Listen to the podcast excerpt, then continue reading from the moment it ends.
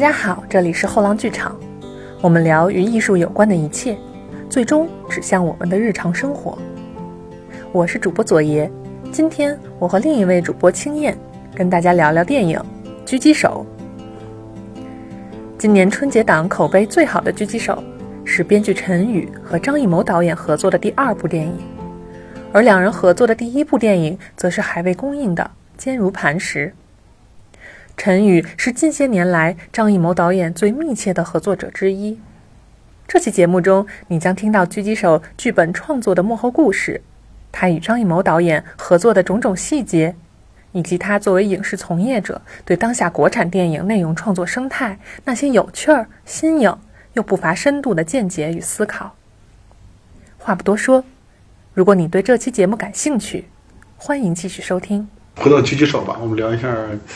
跟 跟陈老师聊一下狙击手。这这个片子最早的时候不是叫最冷的枪吗？怎么后来改名叫狙击手了？最冷的枪最挺好的呀，我觉得。这个这原来也是我自己起的名嘛，后来这个也是考虑到一方面，就是多方面提出了一些意见，就是是因为冷枪冷枪的觉得不好听，还是怎样？可能我估计有这方面的原因吧，就是。这个打冷枪哈，显得不是那么光明正大啊。因为这个，因为现在有一个前提是，就狙击手这件事情，压根儿在当时就没有这个词儿。狙击手最早这种战战术的雏形，实际上是在二战期间，就是我们包括我们知道这个前苏联有有一个有一个女女女战士，然后就是这个打这个狙击。非常有成成就，但是那个是也就是在那个时候才出现的这样一个事儿，所以就还没有这个词儿。嗯，所以包括我们在冷枪冷炮运动中，我们都都叫冷枪手。嗯，那么后来也是在韩战之后，到了六十年代、七十年代，慢慢的才才才军中，啊，无论是我们还是美国还是其他的国家，才形成这样一个狙击战术，也慢慢在培养这方面的人，才有相应的技术、相应的战术乃至相应的设备，枪。望瞄瞄准镜和等等一些，那时候早期那个时候是有瞄准镜这种东西，但它没有这种很明确的这种狙击战术的大规模这种狙击战术的制定，所以说还没有这个词儿，所以说那么叫大家叫冷枪，所以就是呃听起来不是那么光明正大，光明正大。那我军战士本身就是我们这是一个战术嘛，所以它谈不上光明正大。于是我，但是我们为了避免这种。这种联想被解读的可被解读的可能性，所以说我们就就换了一个名字。嗯，但现在有确实好多人，我看网网上也说，哎，冷最冷的枪挺好的。对，最冷的枪，因为它现在我们也用，我们现在那个，我看他们光线宣传里面说，最冷的枪，最热的血，做一个宣传，做一个 slogan。嗯，因为最冷的枪听上去还蛮有文艺范儿，然后又又又又听着挺硬，但像狙击手就是很直白了，就就就被联想的空间。会更狭窄一些。对对对对。就我我还有一个细节，就是细节有一个疑问，我不知道电影那个剧本上是怎么处理的。嗯。就那个电影现在走字幕结尾的时候，就一群志愿军战士围着一个女兵在那唱歌，那个。对。因为因为全片其实是没有除了那个女记者之外，是没有女兵的。嗯。然后结尾出来，突然间出现这一段，我就很很纳闷，是是是为什么？那个是他是致敬，就是我们以前的。关于抗美援朝的电影，比如这个那个，比如我们《上甘岭》里面，还有这样的一些场景，就是唱歌，我们战士，那么它是就是有点复古的那个那个意思，所以用了黑白的。对，就是就我们像以前的这种影片，它的场景，它的一种形式，然后我们现在扮演一个这样的形式，然后也是唱歌，嗯，然后就致敬以前的老的这种电影。这这一类的电影以及这个英雄，然后同时有一种在美学上是一种复古，嗯，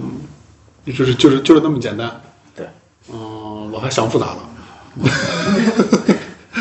就是在最早写剧本的时候，因为像张艺谋导演，其实平时女性会在他的电影里面起很大的作用嘛，嗯，就这个片子反而就没有女性了，对，这个片子它就是一个很阳刚的，对，很阳刚的一个片子，就是。我我们当时是心态是做一个特别纯粹的片子，看好好看有力，感染人，然后在这个意识形态上，我们也不去讲很多复杂的，它就是一个保家卫国、青春热血、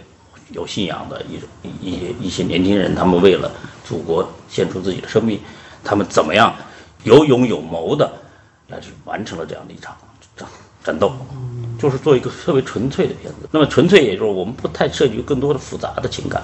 比如说，其实，在原来最早的剧本里面，还设计了一些呃情感因素，比如说。被救的这个亮亮和这个大勇，他们可能他们还都都喜欢另外一个女孩，或者有一点有一点小局部的这样的一些情感东西。后来导演提出，他说你这个跟我们这个事关系不大。后来我想也对，就是我就不涉及到那部分情感，我把全部精力放在对战斗的态度、对于牺牲的态度、对战友的态度，就是我在这上面去深挖。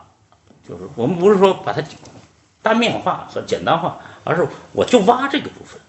一个人当然是有立体的，他身上有各种各样的情感，有父母，有男女之情。但是我现在，但我就是在他的战友之情和对祖国的这个情感上，我把它深发下去。嗯，写这个面儿，那我觉得使这个影片更为纯粹是更好的。所以说这里面基本是没有这个其他的女女性角色，因为在在战场上面，他就就是以男性的这种力量，嗯，男性的这种勇勇勇勇敢之气去。去专门去描摹这个东西。嗯，那张导也挺奇怪的，因为他的电影里边其实通常都是几个男的为了一个女的怎样怎样，但这次他去就可能一开始不是，这不是这些男的是为了祖国怎么的？对，祖国 男男。这次是为了也是女性，也是女性。其实张导还有另外一个风格，就他之前的电影呢都是那种，嗯，就是很很直接、很很武侠式的那种做法，就是你捅我一刀，我来给你一刀。但这个片子好像您做剧本的时候也是这种啊。就是我给你一枪，然后那美国佬再打一枪，然后再我要再打再再打死一个美国佬，甚至有的时候不过瘾，我要连干四个美国佬，就那种很武侠式的，很嗯，他实际上你说这里面当然既有他原来呃风格上面的延续性，但是也有很大程度上不一样。就是自从我和一毛导演合作以来，就是我努力在做的一件事是，就是。这几年，易毛导演的风格也在产生着变化。嗯，就是他总体一一一句话来说吧，他比较返璞归真。嗯，由繁入简。对。呃，会回归到电影这门形式的基本的属性和功能上面，也就是说，基本他特别重视我刚才讲到的讲故事的这个这个东西。那么，这以前他更擅长，比如说我们大家外界外界就是说擅长大场面，然后。色彩啊，非常好的视听语言、形式感等等这一部分是他极为擅长是大国际大师级的这样的一种。那么好像有有也有部分观众说他的呃故事部分似有不足，还有进步的空间。那么这些年他慢慢的，我觉得就是他基本上原来他有的那个部分，他他现在全放下了，他现在全部力气。我们我们天一直在讨论的全是故事的问题。嗯故事的每一个细节，就他就非常这个这个，就返璞归真的一种状态，就是把所有的力气给戏戏剧冲突本身，故事本身，而形式的那些东西大量的在删节放弃。也就是说，之前他是做加法，现在他是大幅的做减法。所以这个这个减法到甚至我都有时候都不能不能接受。我说你是不是有点矫枉过正了？呃，我们有时候也会争。那么在这一点上，我觉得他是很坚定的，就是真的结果，反正就是我就是要这样，我我就要做减法。这个这个，你给我来一场飞机轰炸，这个东西看起来很刺激很什么，但是我觉得这没意思。我们还是我更关心这个人他为什么要这样，他的这个这这为什么说这句话，为什么要做这个动作，他完全走到了另外一个东西。那么，实际上这个东西实际上是对我来讲，我是很欢迎的，因为我自身我是刚才说，我认为我是个讲故事的人，我认为我的能力也是在讲故事，呃，所以我也有一套方法，甚至我研究出一套方法论来讲述一个优秀的故事。那么这一点上，我们就非常的契合，所以也就是这两年我们一直在密切合作的原因。所以说，对于我来讲。什么样的话，我觉得对我来讲是个最大的赞誉。在我参与张艺谋的电影以后，张艺谋的电影，他有了不一样的面貌，他不不像张艺谋的原来的片子。我觉得这时候我感到非常的。这个我就是就是我刚才想想补，您说完想补充的，就是您目前看到的那个坚如磐石的预告片，嗯、包括我也看了那个狙击手，就感觉很不张艺谋了。对，就我我就在想是，我觉得特别高兴。我我以为我我以为是您强力介入的结果。他我觉得应该正好是两方面都有这点，哦，因为张艺谋是不断创新的人，创作他没有任何的界界限，他只有一个要求，就是我要创新，我要不一样。我下一部电影你要跟上一部电影要不一样，我还要开拓新的边界。嗯这个是它的持续不断的一个趋势。那我能够在他的这种创新，在他的这个不不断体变化的这种趋势中间起到帮助，我感到非常荣幸。嗯目前来看，我觉得是很成功的，就是，呃，上一次大家看张艺谋的电影是那个《悬崖之上》，因为他不停的在下雪，就那个其实还是很张艺谋的视觉上的东西。但这次就是那个狙击手，就看了之后，其实画面很干净，就虽然是一个战争战斗的场面啊，但没有那没有那种那么那么夺目的东西，就是就您刚才说那个很纯粹，更更质朴。更质朴。对，我觉得就会觉得这个看上去更要比悬崖之上的质感要好一些，就是视觉上。你觉得还会？嗯，哎，反正就是更纯粹、更质朴吧。就是说，嗯甚至是我我开始都有都有点不适应。我说你故事咱咱都打造好了，是结实的，你没事你该搞点形式的，该搞点影像的，包括视觉奇观的、场面的、那些东西，你该搞还是搞。他说这个不重要，那些东西不重要。就是坚决不要。所以他说这个风格咱们就是这样的，甚至带一点纪实性，这这种就不不玩那种酷炫的花招，嗯，呃，打起来也是不不去做过多的酷炫的花招，嗯，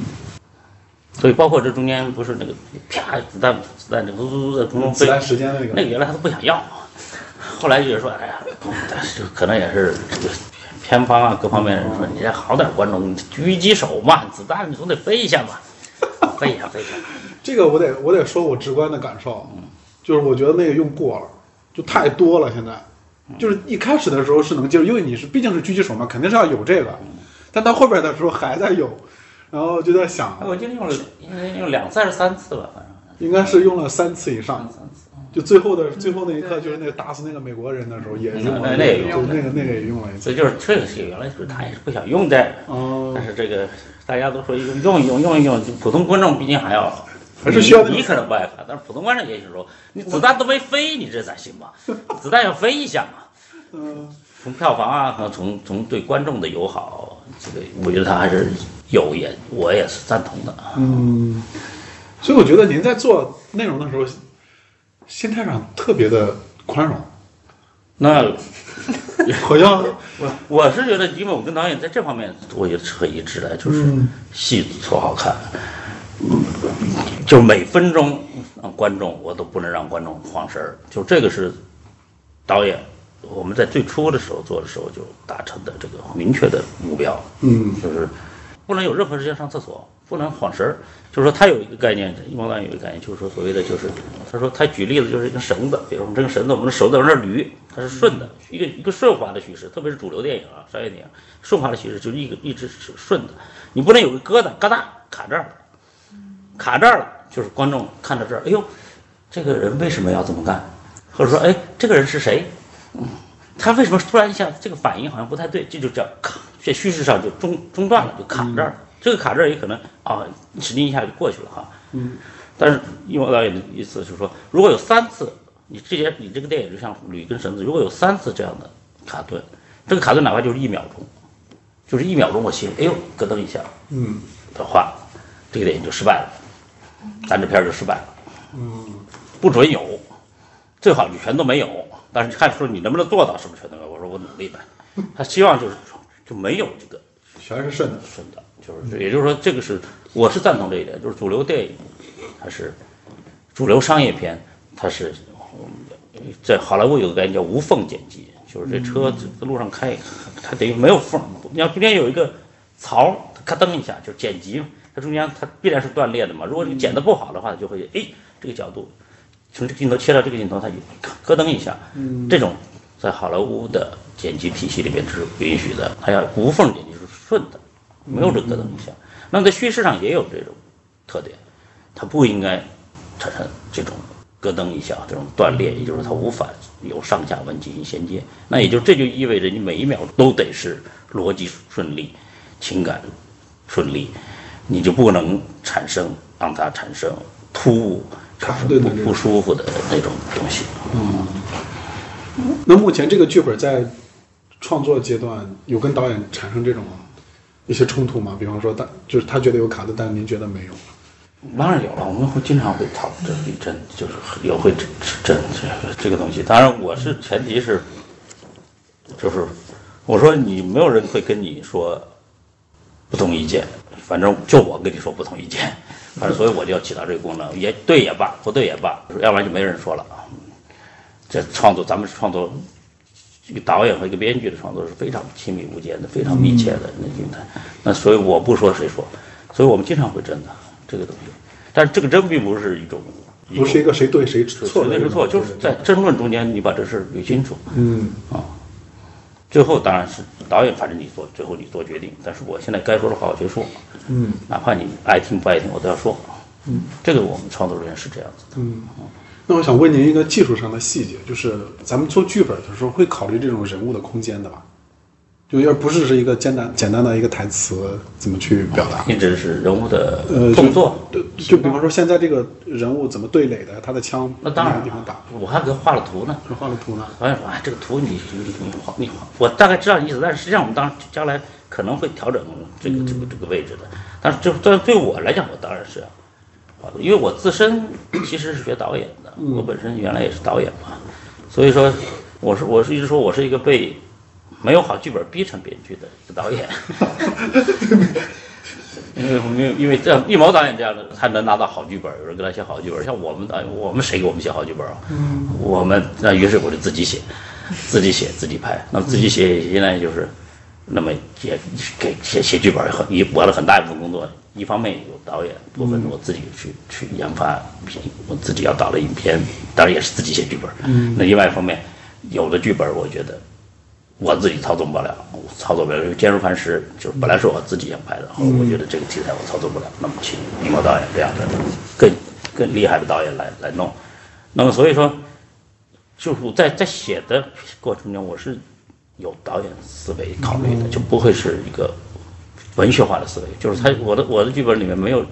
基本没有形容词，没有描写，全都是动词加名词。说话，谁谁谁走走过来坐下，冒号说，就是说其动作，可见的动作和语言，就只有这两个东西。所有的那些带形容词的，包括我的学生写什么写，他忧郁的看准他，我就说这不这什么意思？忧郁，我写出来是怎么个忧郁法？是一个是是眼睛往下看，还是这个眉头皱在一起，还是怎么？你给我把这个东西写出来，忧郁这个东西我不知道是什么样，你电影也不知道咋拍。嗯，所以说这个这这种我叫文学化的表达。嗯，那么对于我们来讲，对于我自己来讲是不允许出现这种忧郁的看着他这种词儿的。您看过程耳的那个《罗曼蒂克消亡史》那剧本吗？呃，剧本没看过。那个我看剧本的时候就特别文学化，那我估计那种剧本也可能我只只能用他自己来驾驭，就特别文学化，就跟就跟看小说一样，就它有很多的形容词，然后去描绘那个场景。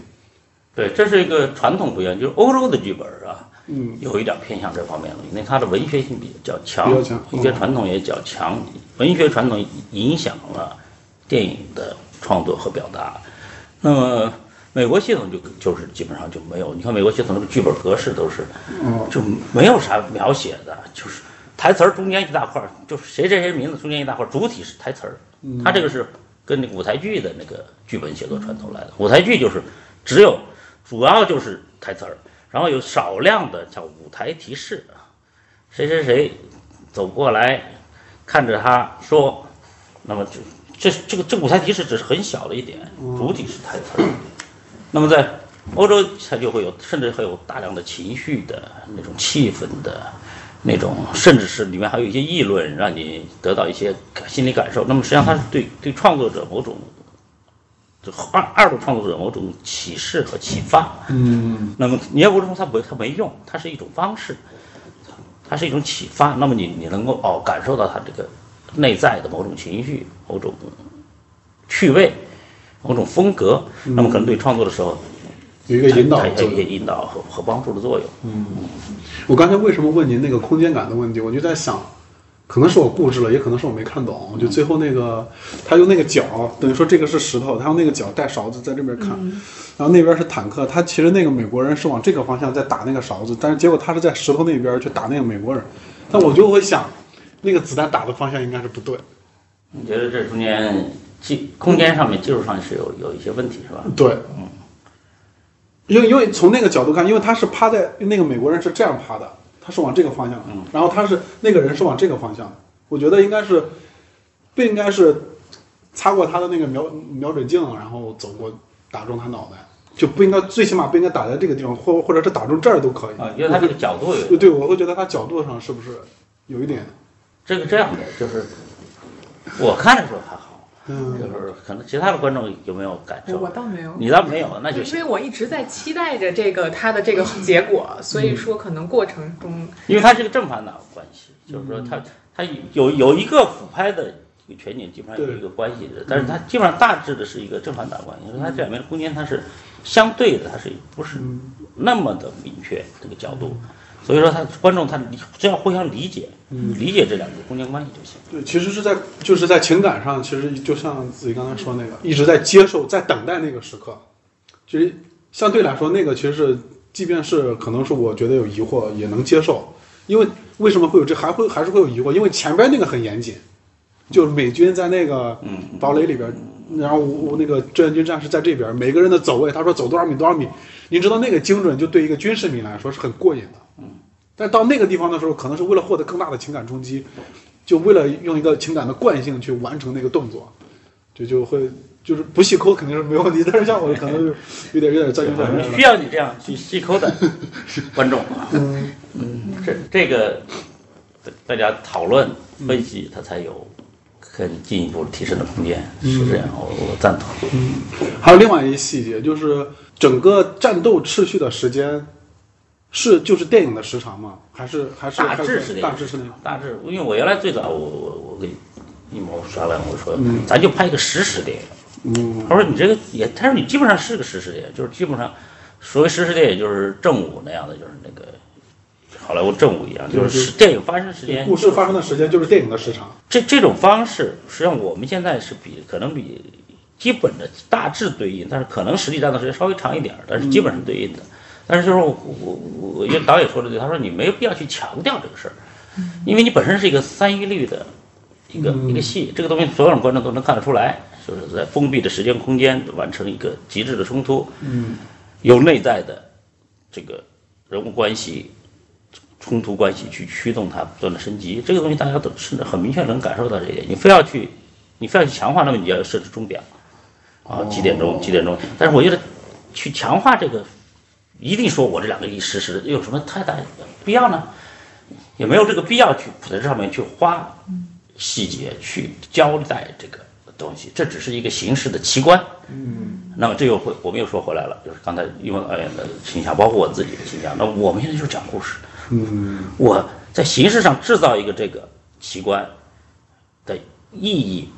以前的艺谋有可能他会。我要做这个器官，我要做这个形式，把这个形式明确的放在观众面前。那么现在的心理上面，他可能他，你看，我觉得他这还是他说，他说我没有必要去做这个器官，做做这个形式，把这个形式放在置于这个那么高的一个位置。我觉得这个是他很明确提出来，我也很赞同的。嗯，就是你可以看到，就是就是这种创作心态的一种变化。嗯为什么会提到这个呢？是因为。有一个朋友看过了之后，他说：“就大家肯定会，您肯定已经被问到这种问题了，就是和水门桥比，或者说和长津湖比。然后他就说，就是长津湖和水门桥里边的人都冻得那样了，然后就肿得跟啥一样了。然后就说：啊，这个也太干净了吧？就说那个咱们那狙击手也太干净了吧？然后我我我我一开始给他解读是两个，我就说。”首先，他放在第五次战役的时候，其实这个时候志愿军的这个补充啊、军备啊，其实已经很完善了，不会像第二次那样的，因为穿的棉衣也是南方的棉衣，很薄的，所以冻伤是很正常。他也是阵地战了。对对。然后这个时候他就说，那也不对，即便是补充那么长时间，在雪地里趴那么久也会冻啊。然后我就我愣了一下，我就想，我觉得我，然后我就问他，你你有没有觉得这个战斗进行的时间和电影的时间基本是同步的？然后我也是拿正午跟他举例。然后他就说，目前电影没有强调这个，我也看不出来。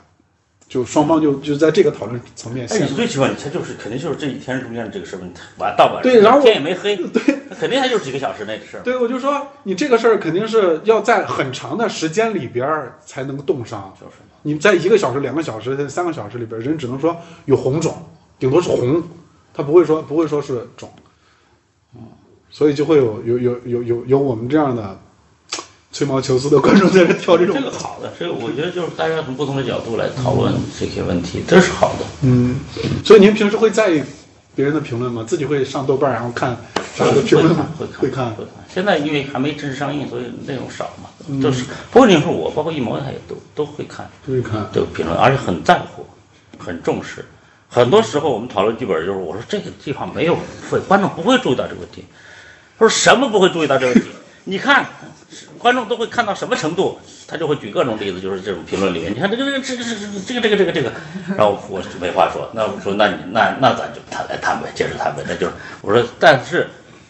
我我的观点是你不可能让所有的把所有的嘴堵上就是你他永远有不同的角度你你你往 a 走了他有 b 的角度你好你你救了 b 他又会说你 a 这个地方就不足了他这个东西它是必然的。那我们只能说是尽力的，就是他那说的那个绳子理论，尽力的是这个绳子更顺而已。他一定会有，他会对于所有的观众来讲，他一定会有。对某些观众，他这个地方是一个坎儿，是一个结，嗯，那个地方是一个结。如果结的地方不一样，但是我们尽力的把它说它顺滑，使这个结越最最小化，做到完全没有结，我认为是不太可能的。因为你本身就是一个假定性，电影叙事就是个假定性的东西。嗯，你一切都顺了，人家还跟你说哪有这事儿啊？哪有彗星砸地球这事儿啊？你还给我拍一个？不要抬头是吧？就被拿掉了。您可以大概说一下那小孩的事儿吗？我就在《人物小传》里面，他本身应该是小孩本身原来是一条故事线，就在原来剧本中间它是有有比较多的内容。原来故事比这个现在要长，现在是九十六分钟。对，但实际上原来的内容从剧本内容来讲要更多一些，呃，包括这个小孩这是一条线，包括这个大勇和亮亮之间的关系，也是，包括美军那边内部它也有它的一条一条逻辑线，呃，但是呢也是多种原因，也是使这个影片更纯粹，删掉了很多，特别比如这个小孩这条，它是它原来是有一条线的，但是我们这个小孩本质上面是对朝鲜战争期间。朝鲜人民的生活状态的一种缩影，一种表现，在这片土地上，就是我们一说朝鲜民族，它是一个悲情的民族，在这片土地上，它在在这个过去这一世纪，它多灾多难，它它身上担负了很多的历史的、现实的、政治的、国际形势的这种责任。导致他们的生活处在一种很很颠沛流离，特别在这个时期是个颠沛流离状态。那所以，所以在中央当然体现了某种我对朝鲜人民的那种生活的一种认知。所以他他站在这个战场的中间，有两边东方和西方两边的这个这军人在这个地方打仗，然后我们东方又是为了保卫他们的利益。呃，在这样的一种，就是实际上是他和我们两边的关系，在影片中的关系是也是现实中对这种关系的一种隐隐喻。对，嗯，明显。所以说，当然中间后来也考虑到一些呃外交的、政治的一些因素，就去去掉了一些设计。嗯是那个小孩太敏感了，还是怎样？目前来看的话，我觉得只有一处，我会觉得有点敏感了，就是特别是我们包括我们删掉的戏里面也有一些东西更加敏感。现在我觉得没有什么，因为小孩子实际上是跟我们是一种合作亲密无间的关系，然后但是他的但是他毕竟是个第三方立场，所以在《人物小传》里边，他到底是一个什么状态？这个时候我们都影片都说完了，就看以现在的影片为准。他原来的中间删掉的那些东西，他就是就隐没了，他就不能再再说了。好的，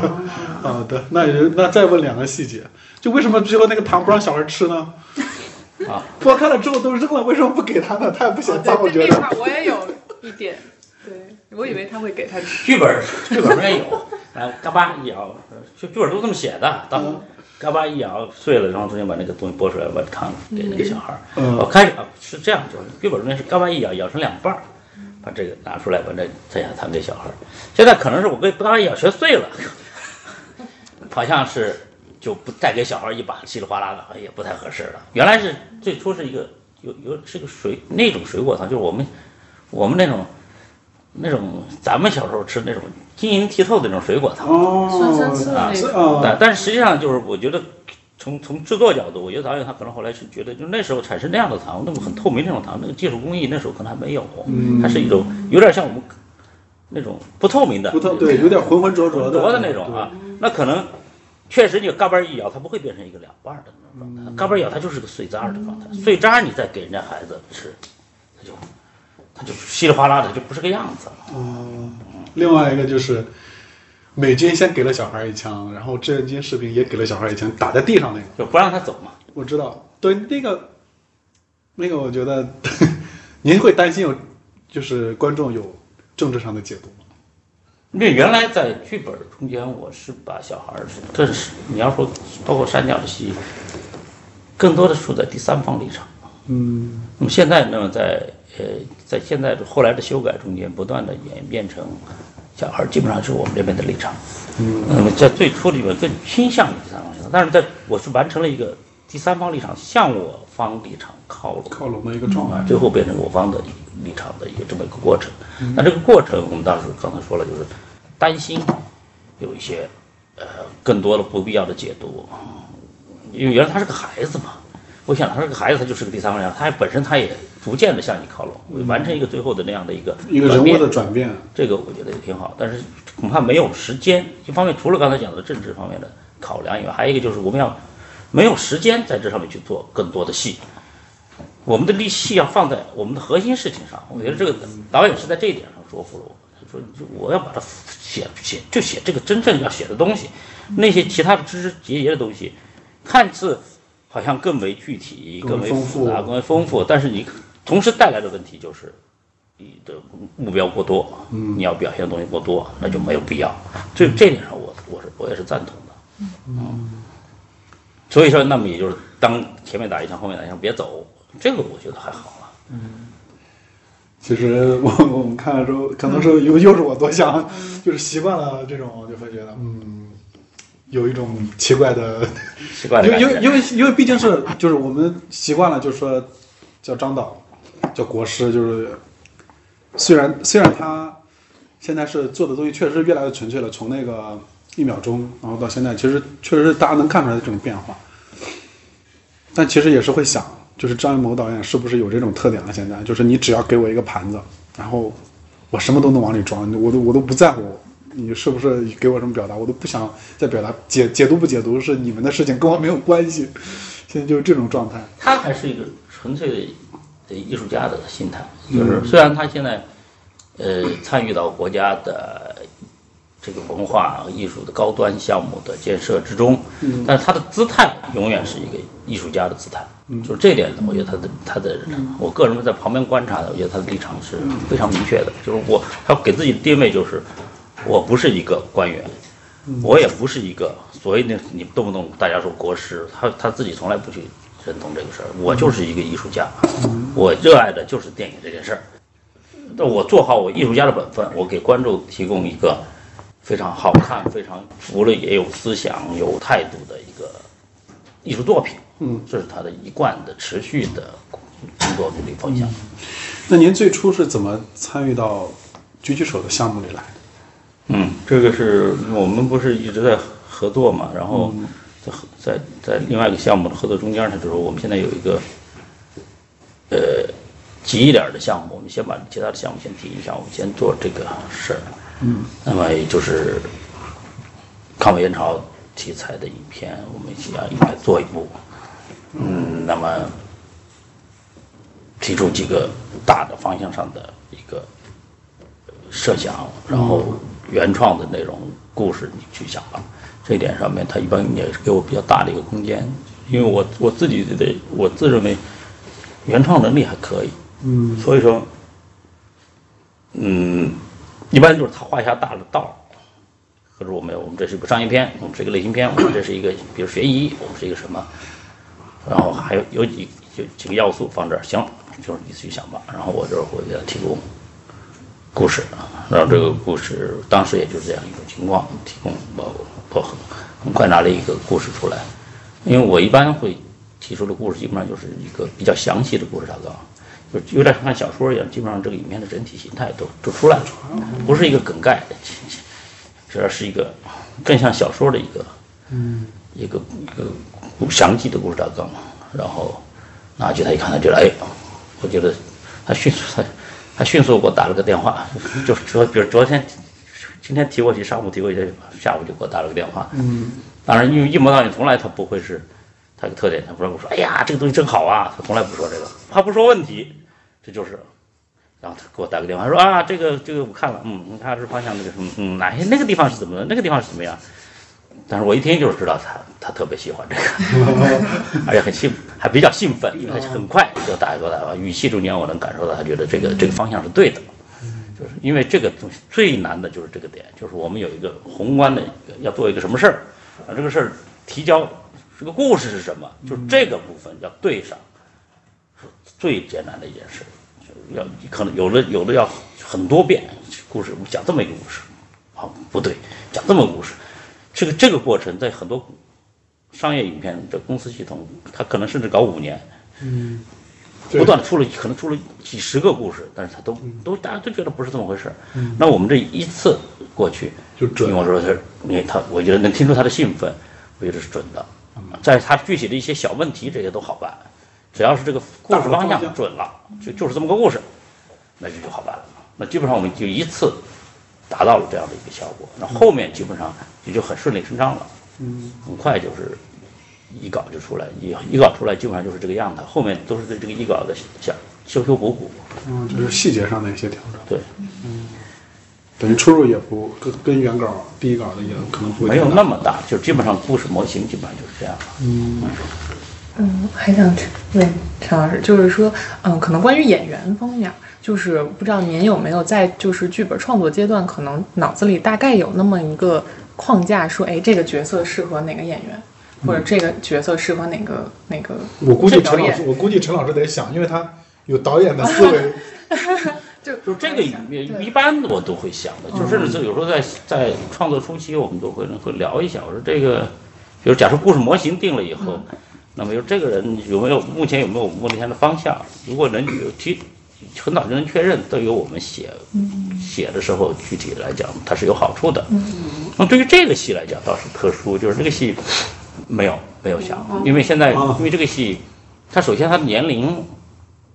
它年龄是要比较低的。当然后来就我写的时候，我还没有想到它是到最后导演很极致的低，就是是十八九岁、二十岁。我原来大概想到二十四五，什么这种状态。呃，但是就这部分人，他是没没有什么明星存在，只有一个易烊千玺，没有什么明星存在。嗯，就是他，因为你要成为一个明超很大的明星，他他都要年龄的，他不会这个十八九岁他是一个明星，他不可能。嗯，那所以说，那么在这个时候我是没有形象的，而且。我也不希望他在看一部电影的时候，先看见的是一张明星的脸，然后他再然后才是故事，再是那个故事。那么，特别是对这部片子而言，因为这部片子它是那种纯粹的影片，我们就相信应该让你相信这个人他就是当年的那个人。嗯。那么实际上也是在这个意义上面，于毛导演在最后定演员的时候，就我们谈到演员的问题，就是他就说希望，甚至他跟我说是年龄感再往下降。降到一个十八九岁、二十岁这样的一种状态啊！开始我还有点不太理解，我说你这个，那你这个完全没有，不说明星嘛，知名演员了。嗯。他说是我，他说我宁可全全全部用新人。嗯。然后这个张宇都是后来我们觉得，呃，需要一个更成熟的演员去带一下这些年轻人。然后张译实际上是后来加上去的，就张译在。开幕式那个呃首映式现场他也提了嘛，就是原来是没有，原来他就不没有考虑他的那个，但是后来他他也愿意在这里面做一些贡献，那么给他加上去的。那么所以说在这个设计中间，我们就是没有考虑制作，没有考虑演员的因素，在我这个这个这个系统，嗯，因为对于和一模导演创作有一个好处啊，就是。大家都愿意跟他合作。啊，就是所以在在很多其他的导演做拍戏，首先就想哎呀，这个制作上面，第一钱够不够，第二演员 演员人家来不来，档期怎么怎么地。但跟一般导演合作，他这一点上面，他是一一方面，因为他的影片的品质都比较好；再一方面，他的他的地位在这搁着，就大家演员们都特别愿意，嗯，包括合包括主创，大家都特别愿意跟他一起合作。嗯，所以说在这上面我们永远不操心，嗯，永远还是所有的心操在这个戏怎么写，这个片子怎么拍，这个艺术问题。就更专注于内容本身。这一点，包括他本人也是，他也很不愿意去管这些技肢解技术上的，嗯，制作技术层面的这些东西，更多的力气我们全在花在专心的花在创作本身上。嗯，您刚才也说到一个细节，就是 原创剧本太少，才把 您从导演逼成了一个编剧的。就是您目前看到现在的电影市场，要么就是续集，然后要么就是翻拍，就是原原小说的翻拍，要么就是老版的翻拍，就各种这种这种东西。就您会觉得这是一个，就好像现在成常态了，不只是中国市场，尤其是好莱坞，美国更特别明显，更明显了。对，也比我们严严重的多。对，您您您觉得这个是问题出在哪儿呢？是观众的接受有问题，还是就是行业本身的创造力在匮乏？就您从一个又是导又又做导演又做编剧的，就我从一个内容创作者的角度来看这个问题，实际上你刚才谈这是两个问题，一个是就是原创内容的呃缺乏，第二个是就是也有原创内容，但是原创内容做到什么程度好不好的问题。一鹏老在这各种场合说，我们现在最大的我们产业最大的问题是缺好剧本。对他经常这样说，说了好多年了，看。对，他就是就一直在强调。但遇到您之后，好像说的少。我我希望我能解决他这个问题，能够起到一些作用吧。嗯，那在第一个问题就是好莱坞这个问题极其严重，嗯就是原创内容的匮乏，呃，全部都是续集，《加勒比海盗五》什么什么，呃，尤其是蜘蛛侠呃四，呃漫威宇宙这种，它这个问问题背后本质上面它所存在的问题就是好莱坞的呃高概念电影的问题。所以，所以高概念电影，我的理解就是说，就是他拍摄一部电影的理由，并不是这个原创内容、这个故事内容本身值得去拍摄一部电影，它是一它可能是因为一些其他的因素来让你去成为你拍摄一部电影的理由。在最早，无论是古典好莱坞还是什么，就一定是我投拍这部电影，一定是这个有一个很好的故事，这个这个讲了一个非讲述了一个非常好的故事，这个这个内容能让我们观众去买票去买单。那么随着这个大概到了八十年代，就是就实际上跟广告产业有关，就现代广告业有关。现代广告业就是以大大卫奥格威为代表的现代，我们说现代广告业，当代广告业之父。那么他提出的观点就是说，我为什么要把这产品卖给你，并不是我这个产品的基本功能好，我可能我找到一个它的相关性因素，这个相关性因素我能吸引你，能够让你这样能让你买单，就 OK，并不是我这个这个电视机本质意义上它它的功能应该是清晰，它的色彩什么什么什么东西。声音更好啊，这个就像我们电影，我有一个非常好的故事，就是这是它本质意义，这么这门这个东西和这门媒介的基本属性。而在大卫奥格威的这个系统中间，在在现代广告业里面，它就是我不是说这个电视机的，我不只提这个电视机的问题，甚至我有时候我不提这个电视机的问题，我我这个电视机的造型好。你看那个苹果的那个 iMac 的第一代，就是五颜六色的那个那个造型，嗯对对对，很多人是为了这个东西买的，并不是以这个这个电脑好用不好用的问题。对，那于是他就说，也就是说一个产品的销售或者一部电影的的制作，它因为有了一些其他的东西，有有一个他们，比如他可以他把它都归结为一种高概念，这个这个这个概念相关性概念能够得到观受众的接受，那么成为我销售产品的最重要的理由。嗯那么这个理由可能是 故事，故事也可能不是故事，也可能是这个明星。哦，你比如说，我们在在古典意义上，比如说说格里高利派克、汉弗莱鲍嘎，他说他牛逼，他好，是因为你看他演的这个人，他就是演的多好啊，他就是这个人对，演得好。我们是这是作为评价他演得好所以至于以至于我们看到鲍家的生活照都可能觉得是电影剧照，对对，到那种程度。但是你看到但后来就不一样了，比如我们看《加勒比海盗》，嗯，我不是说就让你德德德普他像海盗，而是说我就要他是这个样子，他甚至不像海盗都行，你还真别像海盗了，像海盗还不对了，弄出一个真的独眼龙，弄很糙的那个汉子，他还反而不是我们需要的，我们要的是 Johnny Depp 本身他的魅力和他的气质，所以他不应该成为那个海盗本人。呃概念化、符号化了。对，那么也就是说，这个就是 Johnny Depp，我去看《加勒比海盗》，我们去看《加勒比海盗》这种高光音电影的理由，不是要看这个故事。也确实是我，这期期待《加勒比海盗》，就是因为 我没有看打算看到一个故事，我要看到他。那么也当然也包括还有一些其他的因素，比如说黑豹，比如黑豹，我就是要看黑人是超级英雄，这是个政治。是个政治因素。那么也就是说，许许多多的理由，成为我们做一部电影的原因。我认为这个是高概念电影的本质。那么在这种意义下，那你想，它跟原创，它本身就在降，不断降低了原创的意义和价值。那么一个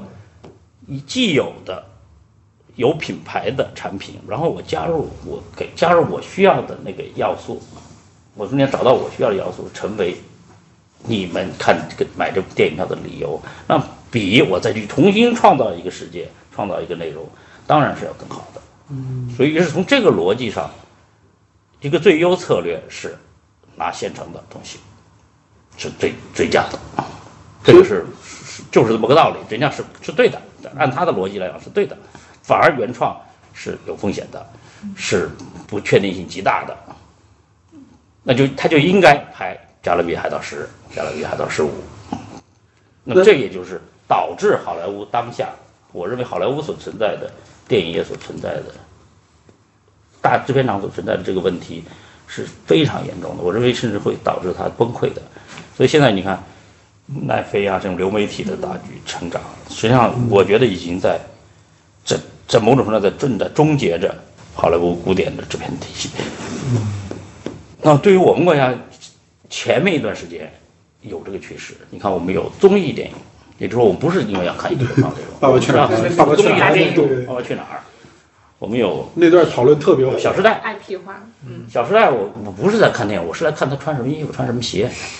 啊，那么我们也就是看这部电影的理由，创造这部电影的理由是有很多的，就是这个是就是我是觉得是借鉴和吸收好莱坞高概念电影的这种做法来使用的。但是这两年慢慢的这种情况在产生着变化，这两年的特特征是 大家有点返璞归真，我要回头我要看故事。你这个东西给我说的再热闹，明星流量，你再再热闹，你这个故事让我不能满足，那这不行。所以现在反而是就是越古典的越，我叫经典叙事，越经典叙事的讲讲了一个优秀的故事这样的电影，嗯，慢慢逐渐的在获得更多的普通观众的青睐。我就是我们过了那个被各种被各种概念、高概念干扰的那个时期，我们也过了大片儿奇观，然后拿砸大钱重工业电影儿，这个这个没没见过这种特效场面，这我们也过了时期，特效场面我们也见得多了。那么最后我们回到电影这个东西，它提供我们的一观众的最本质的需求，最基础的，看电影、看故事，我要看到一个优秀的故事，嗯，回到这个上面来了。所以在这一点上，我倒觉得是一个好好现象。您一直在坚持原创，对，我就是我我是一直要就是您您您这个那么，因为您您看李安啊，一共搞了三部，他就再也不搞原创了。我觉得搞原创是很耗心血的。对，就是谁说白了是谁谁投入研发费用的问题。对，就是您怎么那么久了还一直在，就是能把自己的动力停留在这个原创上，一直接接就是源源不我断的我我现。我现在就是我我我现在有两我的工作有两种形态，一种就是，呃，别人来定制，嗯就是比如说一毛导演，我要有这样一个东西；还有一种就是我自己研发。坚如磐石这种，对，研坚如磐石是我前面自己研发的，后来一毛导演是我研发完了，一毛导演说好，我要做。那么有的就包括我自己，我还有自己研发，我自己也后来后面拍的，我现在目前也是在研发的，我每年都会有就是研发的这种项目。外界不太了解的，但是实际上对业界一个非常重要的问题就是，原创内容的研发谁来买单？对于电影公司来讲，我不买单。你研发好了拿来好，OK，我来我来我来做，我给你你要多少钱我给你。他不去管的。那实际上，但是你说，那现在研研发谁在研发呢？研发现在只有两种人在研发，一种是编剧，就傻傻呵呵的咔咔咔写写写了，可能写了一百个都都一个月没弄成，那就是全部研发费用成为沉没。不，研发是有费用的，研发就是说，你就算不是支支付给谁谁，你自己，你这两年不干别的事儿，时间啊，精力啊，对啊，这就就是这就是成本啊。对，也是编剧，另外一部分就是导演，就是导演我要拍一个这个东西，那我现在我找编剧或者我自己，我们去找个团队，我们去研发，这这些研发也是没有人买单的。而好的公司，他就，我觉得未来应该会出现这种好的公司，就是我给予前端研发以费用、以经费，比如我跟你这个也这个团队和这个工作室，我给你，比如一年给你给你多少钱，你研发，比如我给你定两个，一年你给我有两个东西提交到我这儿来，用不用我再说，但我我能给你一部分支持，而不是把所有的研发都堆积在前端创作者前端。那么现在就是这种情况，现在还还少，极少。那么现在就是处在一个为什么原你刚才讲的原创内容不足，就是主要问题是研发谁买单的问题。嗯，而实际上研发是整个电影产业环节中间，我个人觉得最重要的一个一个环节。你把这个研发注意，不只是写一个剧本出来，包括调研、分析、策划、选题，从哪个角度写，用什么类型。然后还要把它写出来，写出来还要适应市场，然后还要把它，它除了这些文本东西，它还有一个项目思维，就是这个这个项目它是，比如说是投资多少，谁来演，张译来演还是谁谁来演，这几个组合是什么样，创主创用谁，它是一套一个方案，一个项目方案。嗯，所以我我现在做的事情就是说，我来研发，我我会提供出来是一个项目方案。所有这些工作都做完了，那感觉编剧更累啊，就是不只是在讲一个故所以我事。那我现在有一些时候，我自己这边的项目研发，就是我不只是做一个编辑的工作了，可能有时候可能我自己会导，也可能是是是我会做一个一个监制和制片人的工作，是就是对一个项目进行完整的研发。嗯，这个呃业界能做这个事情的人，就是也不是特别多，但是有些团队是能做，但是最主要是业界他要他有一个接纳接纳这个研发成果的机制。现在是没有这个机制，嗯，现在是比较乱的，所以没有人去管这样，没有人在研发上投入想投入前期的资金，大家都等着我我我的土话叫等着摘果子，哪来那么多好果子？所以能让你摘到的，永远不是好果子。经常讲讲业界会有一些公司就是说，哎呀，陈老师，你最近看有没有看到什么好剧本，或者是你们有没有什么好剧本？有，我们这有的是钱啊，只要是好剧本我就投。那我就跟他说。你这叫摘果子吧？我告诉你，你能摘到的，能你在你这个阶段，人家研发好了，被你摘到的，一定不是好果子。真正的好果子，一定是，说人家前面各个公司或者怎么样，他就能够去参与介入、去培育的这样的果子，才能才能长成个好果子。你怎么只能人家一个一个创作者就坐在家里，就是写写《红楼梦》似的，写了十年，拿出来一个惊天动地的一个东西，然后正好被你给摘着了。这种几率太小。那现在现在投资商都会有这种，就是或者说制片方都会有这种问题。我记得那个那时候我在深圳的时候，一家公司也是从事影视行业的，那时候公司就是接到就是源源不断的在接到剧本，就我们那个小组就是负责也会有投过来的，对对对投过来很多剧本，就负责看剧本，其中有一个就叫送我上青云的那个。就当时我看了之后，我就跟那个就马上去找我们经理说这个这个确实可以，嗯，但我们经理就说这个不卖，他就要找那种商业性的，就就各种的商业啥都要好，对，啥都要好的，对，就是摘果子嘛，就就就就是姐姐说的那种摘果子的心态。这个站在他们眼里没错了，但是就是说，随着这个产业的深化，这个产业体系建设的深化，它本身这个部分你就要到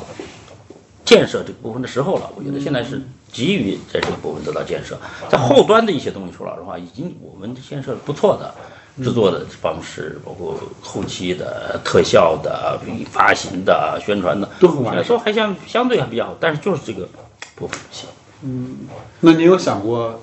因为你也一直在大学里边，在北北大这边做教授，嗯，然后也也也跟这个影视行业本身贴的比较紧，你有想过在这方面做更大的引导吗？就是我现在只能是身体力行啊，我自己做，我自己做研发，自己做项目的。研研发研发到一定程度，然后来跟投投资公司进行合作来产产出，就是说身体力行的去你这么做，嗯，然后如果有成功以后，那慢慢他就会做出一个形式，大家都看到这种形式的价值，那么他也就会去去去做了。你至于说要搞一个什么平台呀，要搞一种呼吁啊什么那些东西，我会觉得，呃，可能效果不是特别大。他要看到这个这个市场，它是非常的实务实的，他要看到你的这种模式的成功。你说研发，你研发的你你研发研发的怎么样？你有什么样的模式？研发出来的效果如何？有一步、两步、三步，它的它的票房怎么样？就是这种形式，那他他就认同了，他成功。这种研发方式他就认同，那于是人家也就敢于在往前端来投钱了。嗯就是陈陈老师还，我有一个自己的疑问，就是因为，呃，前几年就这几年吧，其实青春题材的电影，嗯。一股脑儿的特别多，但是就是其实能留住口碑的寥寥无几，嗯。就是，嗯，就是我们也了解到您其实对青春题材也有自己的兴趣，就是，嗯，最近有一部美剧叫《亢奋》。不知道你，哦哦嗯，对对，那个是一个就是，嗯，最近稍微有点火，就是他其实是用那种非常极端的手法手法，然后来表现当代就是美国青少年的一个真实的一个青春期的故事对，。就是 HBO 出的嘛，对 HBO 有点黄暴的这种，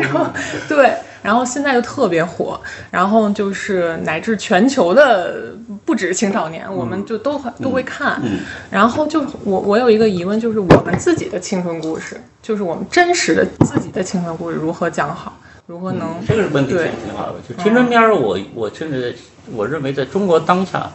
对于一个中型电影公司来讲，是最恰当做的一个类型，就是青春片儿。这个投资成本不高，而而我们的受众有主体又是大量的年轻人，那么你你这个题材是对他们有极强的相关性，然后这个呃，他的这种情绪感染力又比较强，那么实际上这个类型又比较的成熟，所以我觉得做青春片是一个非常好的一个选择。就是包括我们合作，比如跟跟光线合作，他们也是出了很多青春片，效果也都不错，投入从投入产出比角度效果都不错。呃，我是这么看这个问题，就是我认为就是在中国的青春片，它可以有很多种样式，就比如说包括我们这个狙击手，某种程度上我们在就明确一开始就是说这个影片它是一个战争片，它同时也是青春片，它是讲那个年代的一帮年轻人的青春，他把青春献给了祖国，本质上是一个也是本质上也是个青春片，他他在我们中国这种青春的样态。我们描述的主命题和主题和美国的那个样态，它是有所不同，但它有些本身内核的东西它是一致的，就是年轻人寻找到自己人生的价值、人生的方向，完成自己人生的成长，成为更完善的人，建立更完善的人格，这个东西是一致的。所以说，是大有可为，只是创作能力的问题。就是，我们的创作者他，他他怎么说？就简单说，就写青春片不能是我的观点是写青春片不是年轻人写的，青青春片是年轻人是写不了的。你身在此山中，你有啥 对对，能能去活把它看到它的清清晰的结构，看到它的这个发展流程。青春片是要长青春完了以后写的，青春在你在其中。对。没就就没有找不到青春的意义，你就是这个我你一定是出来以后你能找到这个事情的意义。嗯，所以就是，但是我们的问题就是说，青春片好像都是年轻人在写，所以他他他只看到了一个局部，而过了出了青春的，五十岁了，他他他干别的事儿去了，他不他不去拍青春，他觉得可能青春片小了，或者说承承担的这个命题不够。宏大，嗯，还是某种东西，他是有某种这个呃兴趣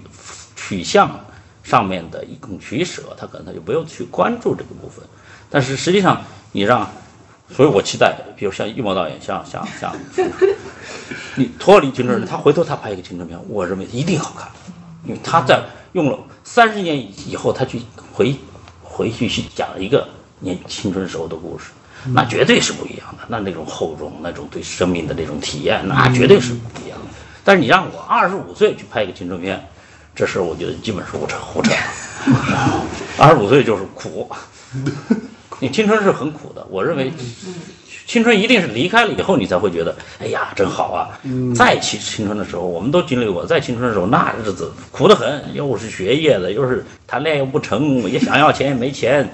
想 想找这个女朋友，人家不答应我，全是苦事儿。就是因为这是青春的特点嘛，就是你的欲望是极大的，但是你的资源是人生中间最少的，对，得不到，这个是最可怕的一个时候。所以，那在这中间一定是痛苦的。所以，我觉得青春本苦，不是青春本乐。但是，你五十岁了以后，你再回头再看，你发现那个苦的就成了乐，是这样的一种认知。那就是本质上，所以我说，我们的青春片这两年当然也在长足的进步，但是呢，就是我觉得是这种创作上的这种错位吧，有很大程度上影响了这个这个青春片。就是他可能他他并不觉得这是个值得讲的事儿。我五十岁六十岁了，我更多的我关心的命题，我去写的那个东西可能是另外一趟东西，嗯，就得是更宏大的，哎，对对。但是其实我觉得它是非常值得去写的。您会写吗？您之后会写？我我会啊，我 但是就是说，就是它有，呃，它也是一阵一阵的。比如说，这个这阵儿，这阵儿当青春片都很，都变成一种。很很很被大家诟病的一种状态的时候，那时候你这时候这些，你不就你不就是自己找找不痛快吗？就大家也没有指望来看到一部承担了很很多内涵的，呃，很能动人的一部，他指着来看一个谈恋爱，一个简单的谈恋爱。那这时候你就有点货不对版嘛。那我觉得这个是这个这一这一阵儿的，然后可能到某一阵儿，它又会产生某种正面的力量和价值。还是要找这个时机。对，您刚才一直提到一个词叫古典，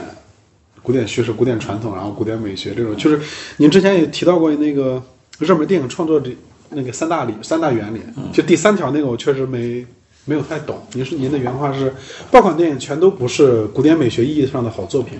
嗯，就这个话对我来说是有一点，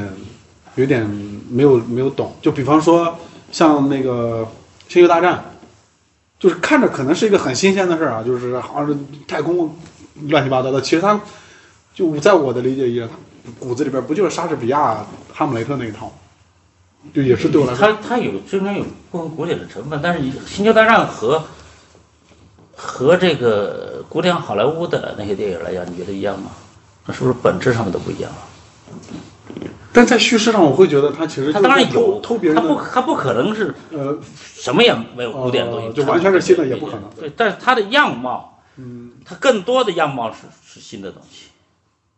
是属于那个时代的新的东西。在古典时代，它压根儿重心就不会放在一个技术的呈现上面，认为在技术的呈现，因为就就不是古典戏剧的本质。古典戏剧本质就是我们我们现在是。一模导演很创造倡导，我现在就是要讲故事。我现在就是我们两个人做的事，我们把这个高度的戏剧张力把它做到极致。嗯，我至于我我掏出一个，就是比如说零零七，我掏出一个这个，我那个非常重要的情节，是因为我这个车能够打开炮。嗯，这个就是心动的，心动的。这不这这不是古典戏剧的。古典戏剧说你拿一道具，一个特殊的道具，一个有有神奇功能的道具，去解决了一个重大的戏剧矛盾，解决了起死回生的戏剧矛盾。这他这压根儿就是不对，这根本就是个不不是一个古典叙事。嗯，但是你看《零零七》，我就拿的就是就是用用高科技的设备去解决我的根本性的戏剧冲突的基本矛盾，最后的绝地逢生全是靠我这个，并不是靠我的能力，靠我的智勇双全。我靠的是我的这个这个这个车会开炮，就不符合我们古典戏剧的。最本质的问题，我这个这个这只是其中一个小点啊，就是就是就当代，就在当下的这个环境，当下年年轻人的这种审美中间，就是古典的那个呃美学的那些原则，嗯，现在在产生了重大的变化，并不是古典美学原则觉得对的。他就能够获得当下的这个人的认同，反而他是他的当下属性的需求，实际上是更为重要的。它一定不是古典的，所以爆款电影就是我我就我我有个理论嘛，就是就是说在电在电影界我们有三种电影，第一种电影是五亿以下票房的，这个部分它的逻辑是什么？是是古典戏剧艺术。美学的创作逻辑，就是我们讲的人物要写好一点，情节怎么样，符合叙事规律等等这些东西，就是我们我们所学到的这一切关于创作的理论，这就是古典美学理论，是在这个逻辑里面是成立。然后第二个就是五亿到十五亿的电影啊，这块是重工业电影的领域，它就逻辑就不是一个你戏剧这个这个美学创作艺术的逻辑，压根就是一个传播逻辑，一个广告逻辑。嗯，我做营销，我我重工业，我做特技，然后我到时候去代言，我去这个铺天盖地的宣传，然后我赠票，我去我就搞了这一套，这是一个营销和传播传传媒系统、传播系统的一个一个逻辑，就重工业电影的逻辑。然后第三个是十五亿以上的，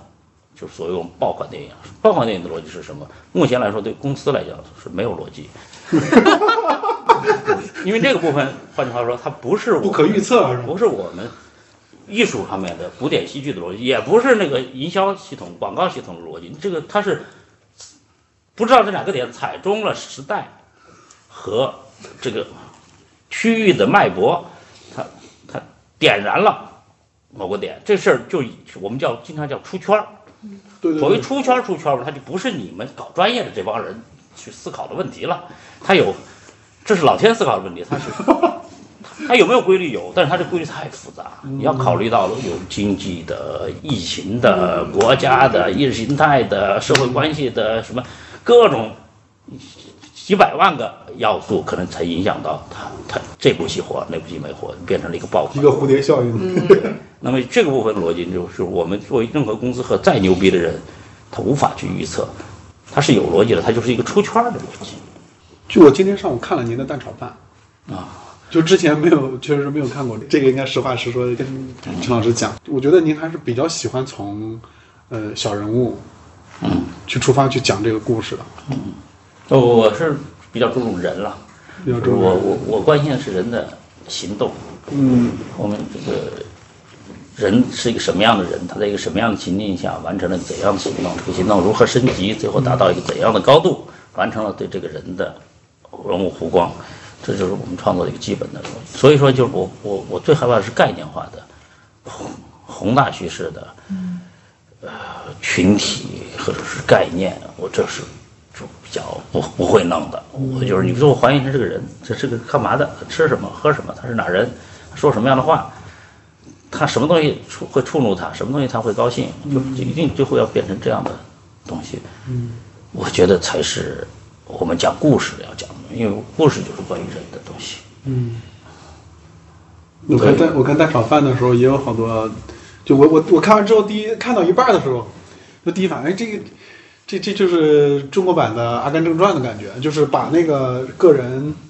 把那个一个时代，对，这一个时代里边，像邓邓邓邓小平书记也出来的那种那那那那些画面，然后变成了他叙事这个人在这个时代行动的一个背景板。嗯。看着感觉很还蛮明显的，对，呃，就就既从我就擅长，我就喜欢是从形而下到形而上，从形而下到形而上，对，就是有很具体的，呃，很鲜活的人，然后上升到某某种主题，嗯，甚至是如果上升不到那个主题再罢了，但是一定要有形而下的那些内容，嗯。所以您作为创作者，也不会说一定要在故事里边注入多么强大的个人表达。我我觉得一个职业创作者，你说他有没有自己有作为，他肯定是有的，但是这个顺序如何放的问题，我我肯定不会像某些艺术片导演，比如说他他认为这个在一个电影中间来表达他的自我是第一要义。我是反对这个，我并不认为这是一个合法的、合合理的事情。这种合法性不是的。但真正第一要义，真正的合法性是你你你的电影，如果给很多观众去看的话，你第一是要让他们看了你的电影，他他在这个过程中间感到 OK，感到有对对这个故事、对你的叙事内容，他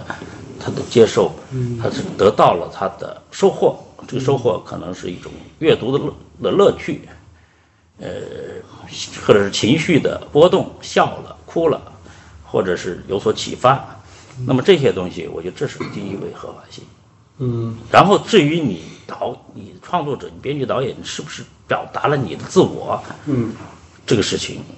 我很怀疑。反倒在其次。我我很怀疑它的正当性，就是你你凭什么要求全国人民群众花五十块钱来听你叨逼叨，说你内心的那点苦闷？嗯，我觉得这个是很不合法的一个事儿。您您这个说法，我最近在看一个书，就咱们公司有有我们公司有一本八几年的书，叫《好莱坞导演访谈录》。第一个就是卓别林，他有一句话，我我在看的还没有看完，他蛮长的，他就中间就有一句，他说最高级的艺术品，最基本的状态要先让人接受。对我我很赞同这句话，所以我是说，你就没有权利让观众花钱来去听你表达你的痛苦、你的自我，而你你要你的基本义务是让观众，就像就卓别林所说，你先你接受我的东西，你被这个故事感动了，你被他触动了，你或者这个故事的叙述过程中让他感到很爽，感到很，这看这个故事他他他有有乐趣，这个我觉得是第一位的。嗯，那于是在这个你的表达是必须是在这个之后，隐藏在这个中间，哪怕没有，他也你先要解决第一个问题。当然，你最好的是你又有这个，你后面看完以后，你还能给他启发，还体现出你这个创作者你想背后想说的一些话，你的个性特点，你想传达的某种价值观、某种态度，这个东西它肯定是有的。任何一部电影一定是有一个态度的。嗯，没有，如果是没有态度，就没有电影。我认为，就那么你，但是你不能把它置于放到最前面去。嗯，或者说你认为它对于很多艺艺术片或者豆瓣儿早期豆瓣儿经典的那种电影观来讲，嗯，是放在置于最前的啊。就是拍电影，我包括我现在很多学生都是这种心态，说拍电影没有不是自我表达吗？难道不是自我表达是最重要的？我说不是，你现在要做的事情就不是这个事儿。你现在就先先是能把一个故事讲好嗯的事儿。我跟他们原话是：你你的艺术观、你的自我表达这个事情，不是老师我教你们的东西，嗯这个事儿跟我无关，我也不会强求你让你认为认同一种什么样的价值观、一种三观的建设。但是我教你的是如何把一个故事讲好，嗯，如何去触动观众的情绪，如何去控制他的肾上腺激素，啊，你那个表达那部分是你的事儿，你能够在在这个故事讲好的基础上能够表达什么，那是你的事儿，你愿意表达什么什么，这个是我不会强加给你一种价值观。远去的记忆，仿佛还在身旁。南来的脚印，像